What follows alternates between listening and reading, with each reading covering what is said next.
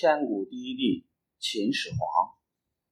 秦王嬴政统一了中国，他觉得自己的功绩比以往的圣贤大多了，于是他决定用一个比王更尊贵的称号来美化自己。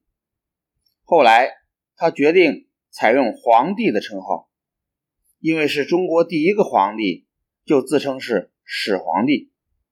全国统一了，该怎么样来治理这样大的一个国家呢？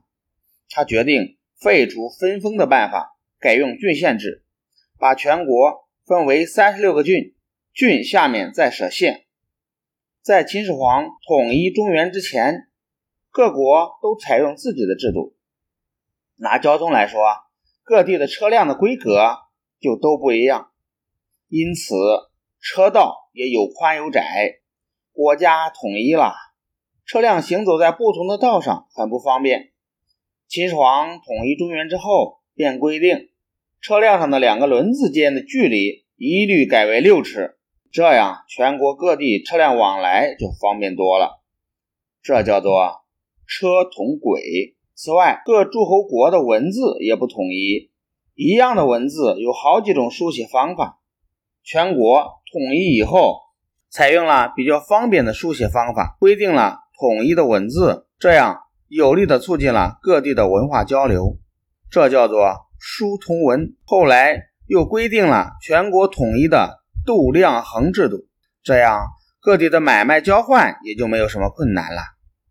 为了防御北方匈奴的入侵，秦始皇又征发民夫，把原来燕、赵、秦三国。北方的城墙连在一起，这样从西面的临洮到东面的辽东，连成一条万里长城。后来，这座举世闻名的古建筑就成为了我们中华民族古老文明的象征。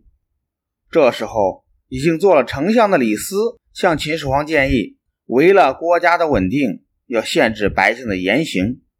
秦始皇采纳了李斯的主张，立刻下了一道命令。除了医药、种树等书籍以外，所有私藏的诗书、百家言论的书籍都要交出来烧掉。谁要是在私下谈论这方面的书，判死罪；谁要是拿古代的制度来批评今天的制度，满门抄斩。第二年有两个方士，叫做鲁生、侯生，在背后议论秦始皇的不是。秦始皇。得知这个情况后，大为恼火，派人去抓他们。他们早已逃跑了。再一查，发现咸阳也有一些儒生一起议论过他。秦始皇就把那些儒生抓来严刑拷问。儒生经不起拷打，又东一个西一个的供出了一大批人来。